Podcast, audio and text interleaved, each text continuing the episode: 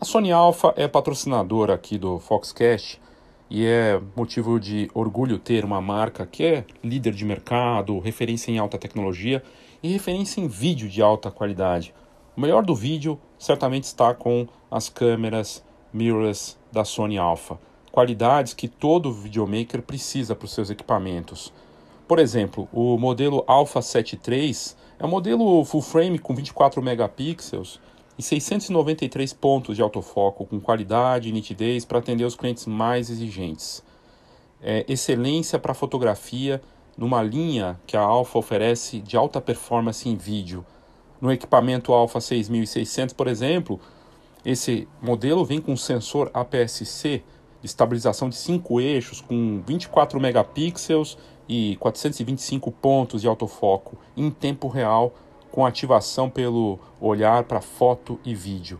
Para você saber mais sobre esses equipamentos, clique aqui nas notas do episódio que você vai curtir muito.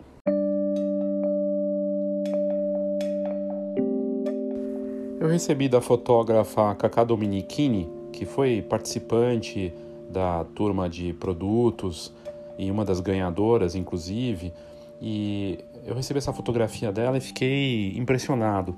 E eu achei que era um bom ponto de partida para esse episódio aqui de hoje. É, é, uma foto que você deve ter visto já, a gente publicou nas nossas redes sociais, porque me chamou muita atenção. É de uma página chamada Photoshist. E é uma provavelmente uma página aqui na América Latina, não sei se é do Peru, onde é exatamente.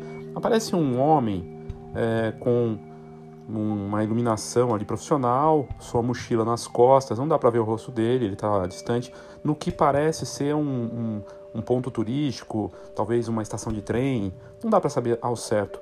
E ali, junto ao homem, tem um cartaz escrito Fotos Bonitas a 5, 5 alguma coisa de valor, uns 5 pesos, não sei, é o valor, o dinheiro, como se fosse 5 reais.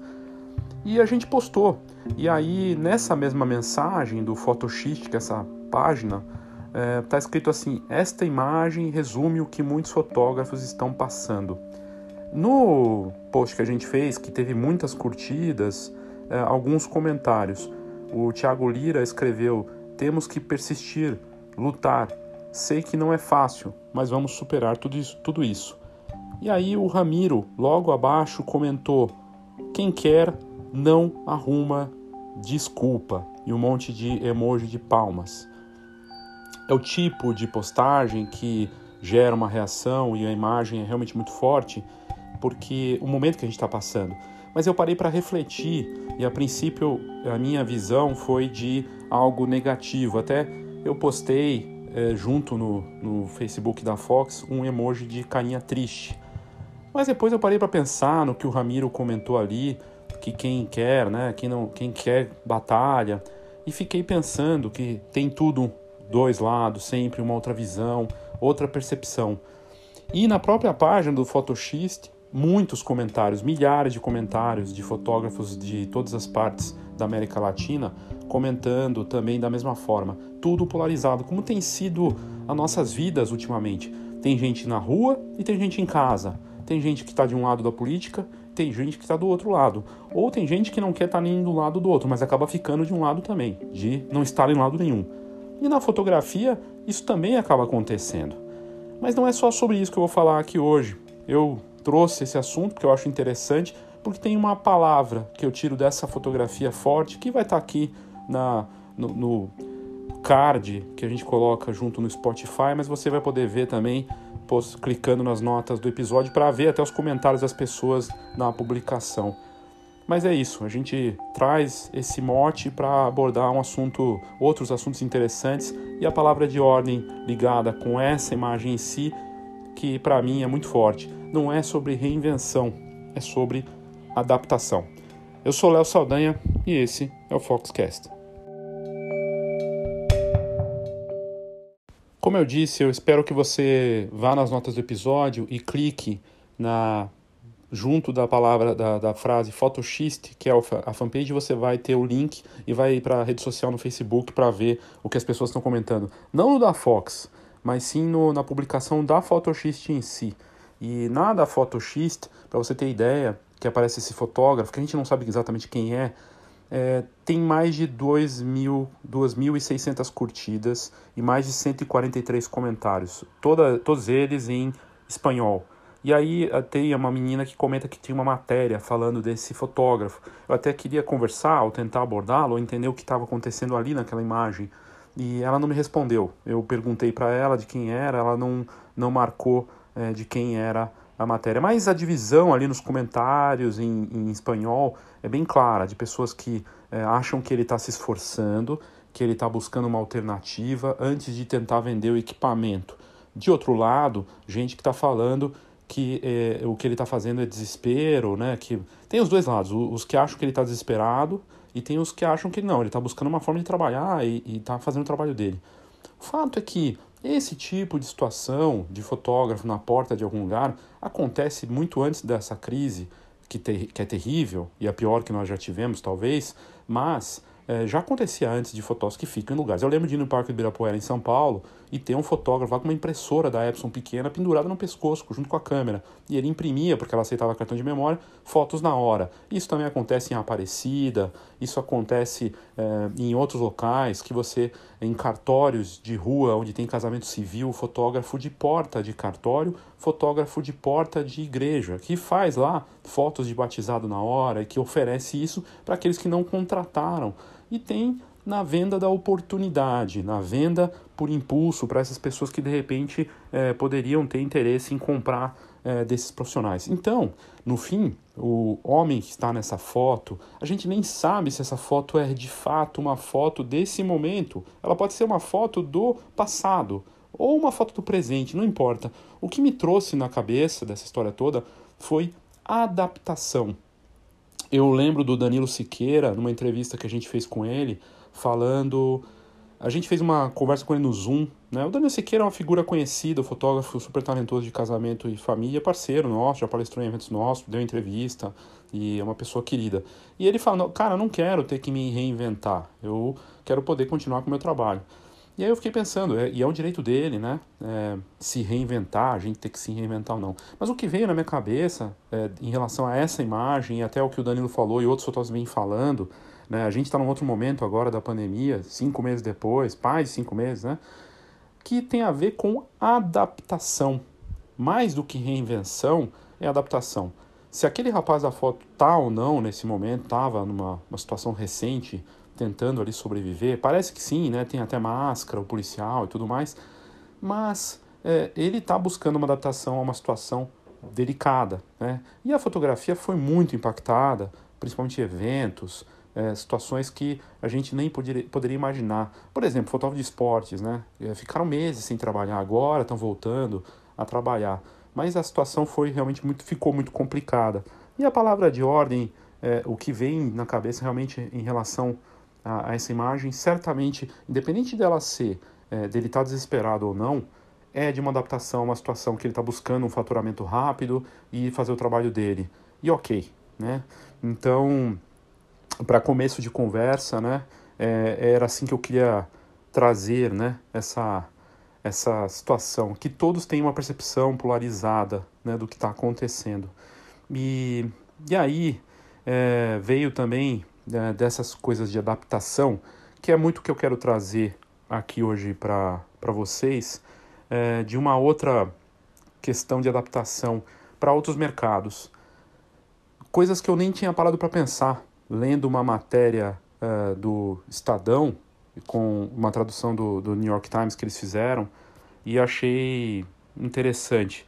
Na matéria, eles falam de coisas que a gente não vai ter mais é, na normalidade, né? Porque, é, então, as coisas estão mudando de tal maneira, por conta da, da pandemia, que certas coisas que a gente tinha como é, comuns, né? Vão deixar de ser coisas comuns, a gente vai ter uma outra visão, né? E, e eu fiquei pensando, como assim, né? E essa matéria que saiu do Estadão traz justamente isso. É, por exemplo, por exemplo, que eles trazem piscina de bolinha, que é uma coisa que tem muito em aniversário. Né? A gente vê muito em aniversário essas piscinas é, de bolinha em locais, é, shoppings e tudo mais, que as crianças mergulham e tudo mais, coloridas.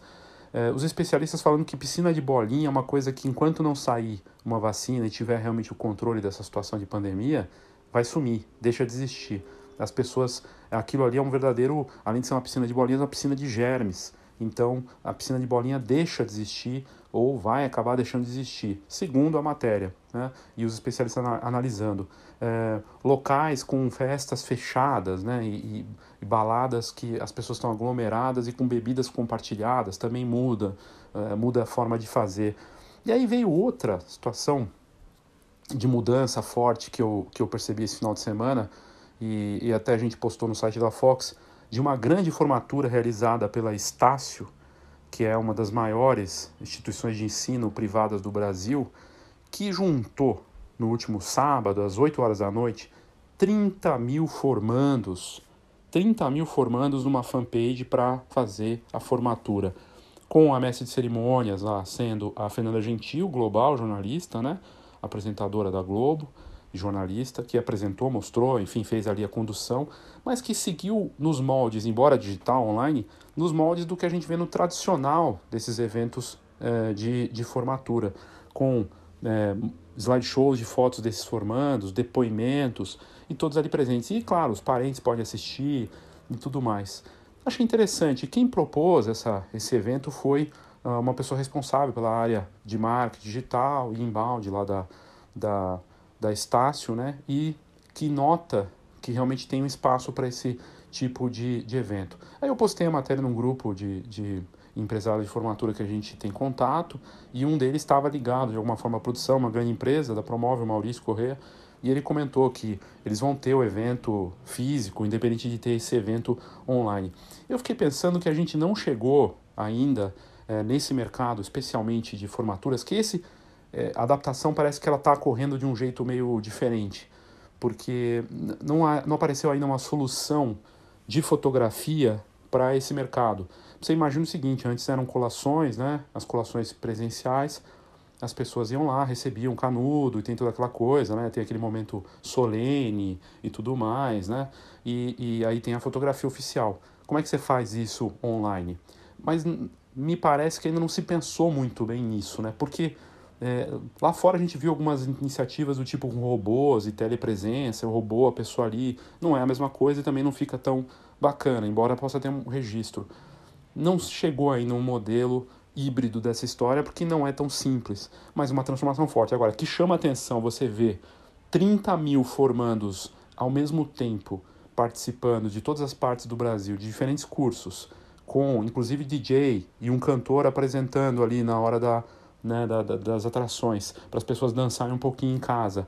É algo curioso. Será que não poderia ter algum modelo de tecnológico coordenado por um fotógrafo, diferentes áreas, não sei, que ele poderia fazer isso no ensaio remoto ou uma abordagem posterior?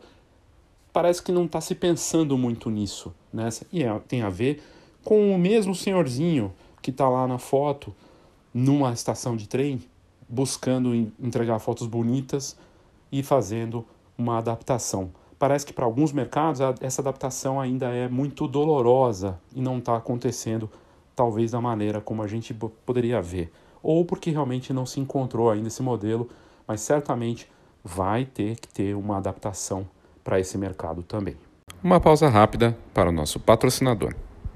A GoImage, como patrocinadora aqui do Foxcast, tem feito uma série de iniciativas de suporte aos fotógrafos, né, com condições de pagamento, ofertas de produtos especiais, pensando em, em iniciativas de impressão para ajudar o fotógrafo, como o Photogol, que está aqui nas notas do episódio.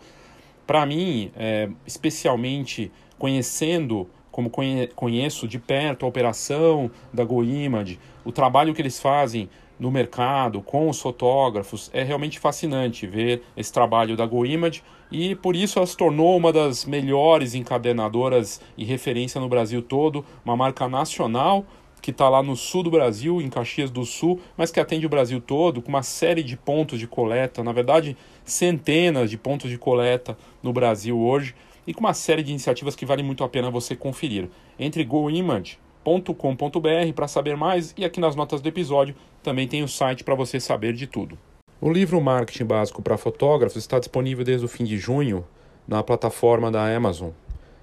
E com exclusividade lá, eu coloquei esse livro e fiquei surpreso de ver que não tinha nenhuma publicação sobre marketing para fotografia, né, para fotógrafos e negócio de fotografia.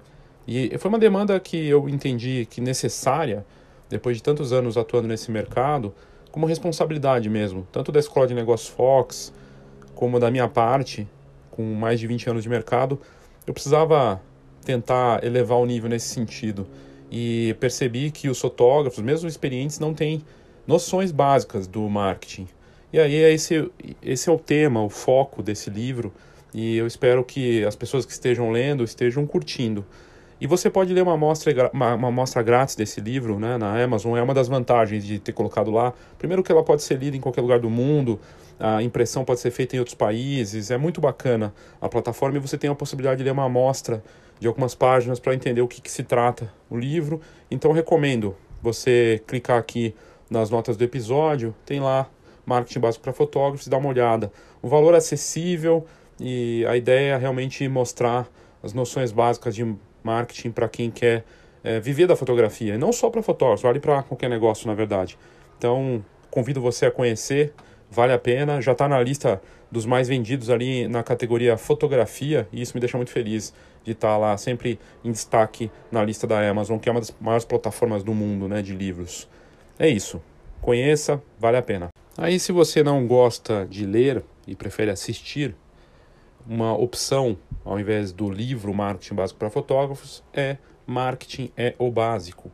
O primeiro curso online gravado e que você pode assistir com. Não é muito longo, não tem é, uma demora assim, nos conteúdos, é bem direto ao ponto, mas útil para você. E basicamente é um resumo do curso online que eu fiz ao vivo, Marketing ao Básico, que aconteceu em junho. E ali você tem as informações que vão abordar muito do que é abordado no livro, com outros cases e tudo mais. Então vale a pena. Se você está de repente pensando em estudar sobre marketing, mas não quer ler, quer assistir, está gravado e disponível aqui nas notas do episódio. Você também pode ter acesso. Marketing é o básico. Conheça aqui nas notas do episódio.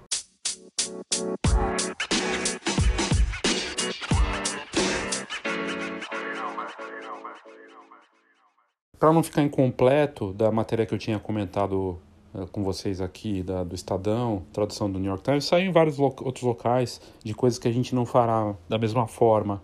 E, e todas elas, de alguma forma, impactam as nossas vidas e na fotografia também. A piscina de bolinha é uma coisa, né? Embora talvez você tenha visto aí, de repente você faz aniversário e viu piscina de bolinha e talvez as pessoas não tenham parado para pensar nisso, mas é, realmente eu sempre tive a percepção de que não era o lugar mais limpo, que eles não limpam aquelas bolinhas depois, né? E as pessoas estão olhando para esses detalhes. Outra coisa que a matéria traz é de, de, do apagar das velas, né, de aniversário. E, enfim, é, com, a, com, a, com essas mudanças, né, a gente vê dez coisas, pelo menos que essa matéria traz, que realmente vão impactar. Então, a primeira delas é das bolinhas, a outra era apagar das velas de bolo, né, a tradição do cantar parabéns em torno do bolo de aniversário, e soprar em seguida, é, sempre foi para muitas pessoas que têm um pouco mais de, sei lá, é, um, sabe aquela coisa nojinha assim, já era uma coisa complicada comer aquele bolo depois. E aí, com essa situação do coronavírus, é, se tornou algo inviável, né? A gente uma retomada aí, é, com o vírus ainda circulando, mesmo sob controle, é, e as pessoas vacinadas, mas vai continuar circulando esse vírus. As pessoas devem mudar o comportamento. E essa matéria diz que o assoprar de bolo, bolo de aniversário é uma coisa que vai deixar de existir. Será? Não sei.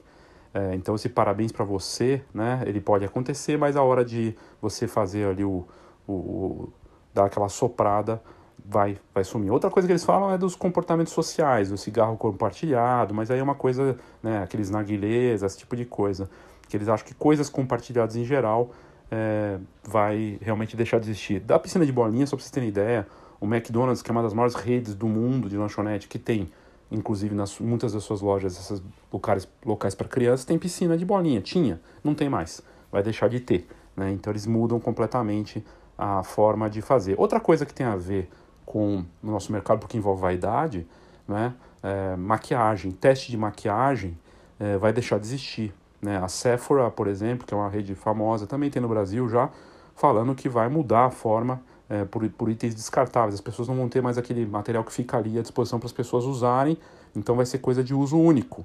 É, bares e baladas fechadas, isso tem tudo a ver com o nosso mercado, porque tem gente que trabalha com sites de fotografia para balada, é, ou mesmo as festas né, fechadas, tudo isso também impactado. Então, o distanciamento social se tornando norma, né, como nesses pontos todos, e, e, uma mudança, e são mudanças importantes, com bebidas compartilhadas, eu já tinha comentado, é, até jogo de tabuleiro que não seja jogado entre famílias, com amigos que se reúnem para jogar, não vai acontecer. Vai acontecer nas famílias que é, compartilham o mesmo local, mas pessoas estranhas é, vai ser um negócio complicado. Lá fora, pelo menos nos Estados Unidos, que os shopping centers já estavam sendo impactados pelo online, né? As pessoas comprando muito mais online do que nos locais. Aqui no Brasil a gente tem um comportamento diferente, mas a matéria diz do New York Times, que é um dos melhores e mais importantes jornais do mundo, que passear no shopping vai se tornar uma coisa cada vez mais rara. As pessoas vão comprar mais online e vão ter escolhas mais responsáveis na hora de ir comprar de uma loja física. Apertar as mãos, abraçar e beijar a bochecha né, entre pessoas que de repente não estão tão próximas, que é uma, um comum costume em muitas partes do mundo, segundo a matéria, também deixando de ser é, uma presença constante, é, uma, um comportamento constante. Enfim, a gente tem uma série de situações, né? É, passar microfone no karaokê, eles falam também. Enfim, uma série de situações aqui e mudanças importantes, então, que nos impactam, né? E, de novo, pede adaptação, como que a gente se adapta. E aí saiu uma outra matéria que eu achei que valia muito a pena trazer, né? Sobre casamentos e lives. E eu achei fascinante porque é um mercado que foi muito, muito impactado. E aí tem várias empresas que estão crescendo, inclusive é, na parte de, de transmissão de lives. E saiu essa matéria no jornal O Globo falando que os, os casais estão optando cada vez mais por transmissões ao vivo e sem convidados. A gente tinha trazido aqui no, no Foxcast e também na, na, numa, numa live com o Rodrigo de Paula, que fez uma grande uma grande transmissão de casamento para duas mil pessoas e que depois passou de 20 mil, hoje deve estar com muito mais, que foi transmitido ao vivo e ele produziu. O Tibério Hélio, que também a gente entrevistou, também tem feito essas lives para bandas, para profissionais, mas uh, a matéria do, do Jornal o Globo traz o seguinte, que nos cartórios as videoconferências ajudam a retomar a demanda que tinha caído 70% desde o início da pandemia. E aí a matéria fala disso, ela fala que uh, os casais estão é, realmente se adaptando a uma nova fase e, e agora a gente percebe o quanto esse, esse mercado se transforma, né? Então, as lives se tornando uma opção importante e os profissionais de fotografia têm que optar por oferecer esse serviço, né? Então, aparecer com essa, com essa oferta, é, isso requer investimento em equipamentos, requer... É, é, treinamento também. Né? O próprio Rodrigo de Paula tinha falado de fazer uma produção, ser meio que um diretor. É uma mudança forte, mas uma, uma, uma oportunidade ao mesmo tempo, e não só para casamento. Lives para uh, aniversários, né? também da mesma forma, para outros eventos em geral, assim, de família, talvez uma, uma, uma possibilidade interessante para os fotógrafos de uma forma geral. Enfim, é, achei interessante essa matéria de trazer aqui, e de novo, a adaptação porque aí o fotógrafo consegue não só realizar o evento ali, transmitir para e conectar essas pessoas e usar esse poder, né, para é, a gente ter uma, um mercado mais saudável, né? É, outro canal que se adaptou, o Icasei, né, que é um portal grande, começou a fazer as transmissões ao vivo de cerimônias e, e já atendeu centenas de casais fazendo um, para um mercado que estava desaquecido, né? Então, a gente é, vê até esses portais com esses serviços, é, são ferramentas interessantes e transformações aí é, que mostram a mudança e adaptação ao cenário do mercado de uma forma geral. Bem interessante e, e bacana de a gente falar dessas adaptações em diferentes segmentos, né? transformações importantes aí que nos levam a crer que é, realmente se confirma a importância não da reinvenção, né? não se esse termo incomoda tanto, mas sim de transformação e adaptação ao, ao mercado do jeito que ele está ficando. Outra parceira aqui do Foxcast é o Soul Fotógrafo. Soul de alma em inglês, S-O-U-L, fotógrafo. Nas notas do episódio tem um link que leva para essa ferramenta que se torna uma interessante alternativa para quem tem dificuldades com marketing digital. E ela está indo super bem justamente por conta disso. Você paga uma assinatura num valor que vale a pena para ter cadastros e gerar leads e ter uma série de ferramentas interessantes para quem vive da fotografia. E tem dado resultado para muitos profissionais do Brasil todo dessa ferramenta que está crescendo e que é parceira aqui do Foxcast. Saiba mais sobre Sou Fotógrafo nas notas do episódio. Você vai se surpreender.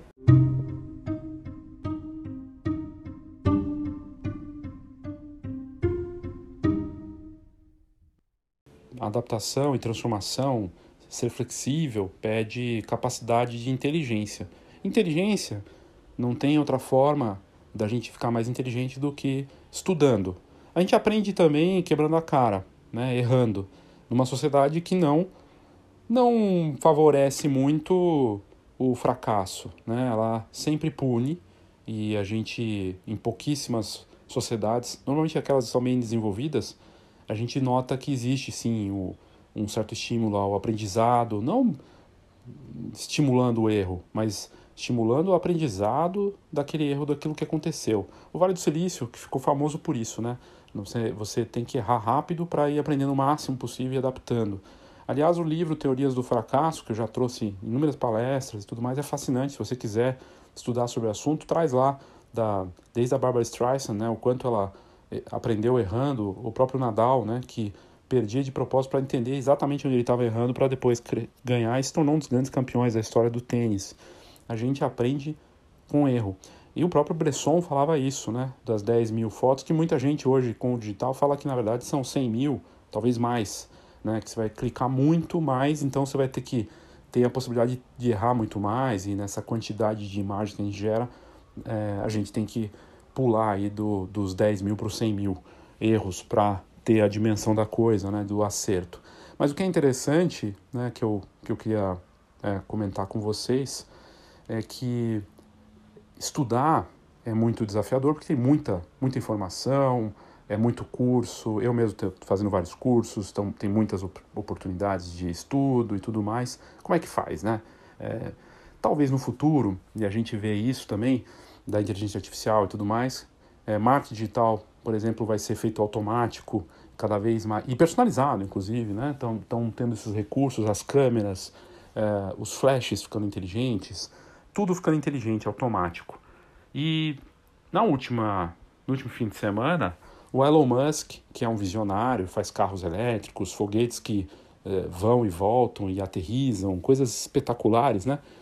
demonstrou um pouquinho de uma tecnologia chamada Neuro, Neurolink, que basicamente é um negócio é, que lembra muito o filme é, Matrix, né?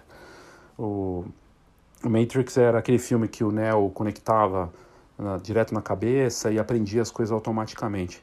E, e no último dia 28, o Elon Musk é, deu um, um, teaser de como seria é, esse, essa tecnologia. Imagina você poder carregar conteúdos, se comunicar e fazer aprendizados de uma forma como se fosse na, na no Matrix, né? É, conectando o seu cérebro com um computador. E, e ele é, fez até um tweet falando disso, né? e basicamente é uma conexão entre máquina e cérebro. É algo espetacular, é, ainda, claro, está no começo dessa história toda, mas o que ele fala é que a limitação de comunicação, de acesso à tecnologia, sempre teve o input, né, de é, ou você é, tecla ou você fala no smartphone, no laptop, no videogame, e os nossos cérebros, é, para re recolher essas informações, sempre foi muito devagar. E os computadores po podem transferir esses trilhões de dados por segundo. Os humanos são muito devagares, né? A gente é muito devagar. E aí ele criou o Neuralink, que é uma interface computador-cérebro, né? ou seja, orgânico, né? do nosso cérebro carne com a máquina e que começa a aparecer como vai ser. É, é algo fascinante porque é, você imaginar é, a gente poder conectar e colocar conteúdos direto na cabeça. É, então imagina aquele workshop que você faz e que não aprende nada, de repente você só vai carregar esse conteúdo. O congresso lá que tem um tal conteúdo, você vai poder pegar aquele módulo e pagar um pouco a mais para ter ele conectado na sua cabeça. A gente vai passar por uma fase, talvez, em que os conteúdos vão ser. Você vai pagar mais para ter o conteúdo direto no seu cérebro ou tentar aprender sozinho. E vai ser uma nova fase VIP aí de conhecimento. É, mas é realmente fascinante e, e assim, é, essa interface computador-cérebro está acontecendo, tá? Eu não estou inventando aqui para vocês e, enfim, vamos ver do que vai sair isso aí. Mas é, imagina ao invés de você entrar e baixar um EAD, né, um curso online, você baixar um negócio direto na sua cabeça. Pode parecer coisa de ficção científica, mas certamente vai ajudar o pessoal que não curte a palavra adaptação, porque daí vai ser uma questão de ter espaço ou não e querer fazer o download na sua cabeça e colocar de uma vez por todas aquela informação no seu cérebro. Não sei quando vai chegar, mas começou, né? Quem diria que um foguete poderia ir é, para o espaço e voltar e aterrizar, né, depois de lançar o, o, esses astronautas que a SpaceX fez recentemente, e eles fizeram isso, né, conseguindo ir e voltar, fazendo coisas incríveis, e ele é realmente um visionário. Se ele vai conseguir isso ou não, e que tipo de impacto isso vai ter na sociedade, eu sei lá qual vai ser. Mas tem a ver com meio que uma adaptação à força, né, e é algo fascinante. Momento de transformações muito grandes, e eu encerro aqui esse episódio do Foxcast para trazer coisas que eu tenho visto, lido, provocações, né? Mas é, eu vi uma matéria muito boa hoje, né? Falando que o, a pandemia nos forçou a uma transformação nas empresas, e aí eu coloco todo mundo, inclusive os fotógrafos que é, tinha um modelo de negócio, todos nós, todos, é, loja de foto, a indústria também, os fabricantes de câmera, de impressora, todos nós, fomos de repente transformados à força, e aí você pode não querer, não aceitar, não importa, aconteceu. E 10 anos, mais ou menos, é o que estão falando de salto que a gente deu por conta da pandemia. Ou seja, em seis meses, um salto de adaptação é, e de transformação digital que se trouxe em questão de meses, né? A gente está falando de seis meses, meio ano, metade de um ano, dez anos. É, um, é uma, uma transformação muito forte de mudança de comportamento, da forma como as pessoas vão lidar com as coisas, e tudo isso é, é fascinante. Mas ao mesmo tempo, a fotografia não perde força, ela não deixa de existir. As pessoas vão continuar vivendo seus momentos em casa ou nessas novas fases, online ou não. Né? Eu tive a experiência recente de fazer uma sessão de fotos com a minha família e com o meu cachorro. Era uma sessão pet que a gente foi junto e no fim acabou sendo uma sessão de família com a talentosa e querida Daisy da Spitz Fotografia, que já foi entrevistada aqui no Foxcast. E ela é minha vizinha. Foi fascinante. E foi uma experiência, uma das melhores coisas da pandemia, dos últimos cinco meses. Foi um momento que eu tive de sair um pouco dessa loucura toda, de sair de casa também com segurança e fazer algo incrível, tocante. E foi muito, muito gratificante passar por aquela experiência com a minha família e ter fotos incríveis geradas por ela depois né, dessa experiência. E, e isso, esse é o poder da fotografia. Mesmo na pandemia, a gente passar por isso com segurança e tudo mais, mas foi e valeu a pena. A gente se adaptou, saiu, fez, demorou, não foi fácil, a própria Daisy pode confirmar, não foi para a agenda dela, nossa também, e a gente demorou um pouco, mas acabou saindo.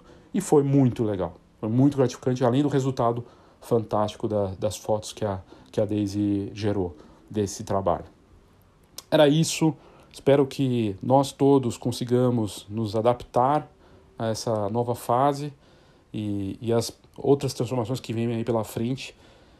É isso ou parar, fazer outra coisa, né? Então é melhor tentar se adaptar. E voltando ao nosso amigo da foto, do, do, do da fanpage, lá ele está fazendo o trabalho dele, está tentando fazer o que ele pode, talvez ele já fazia isso antes, e entregando fotos bonitas.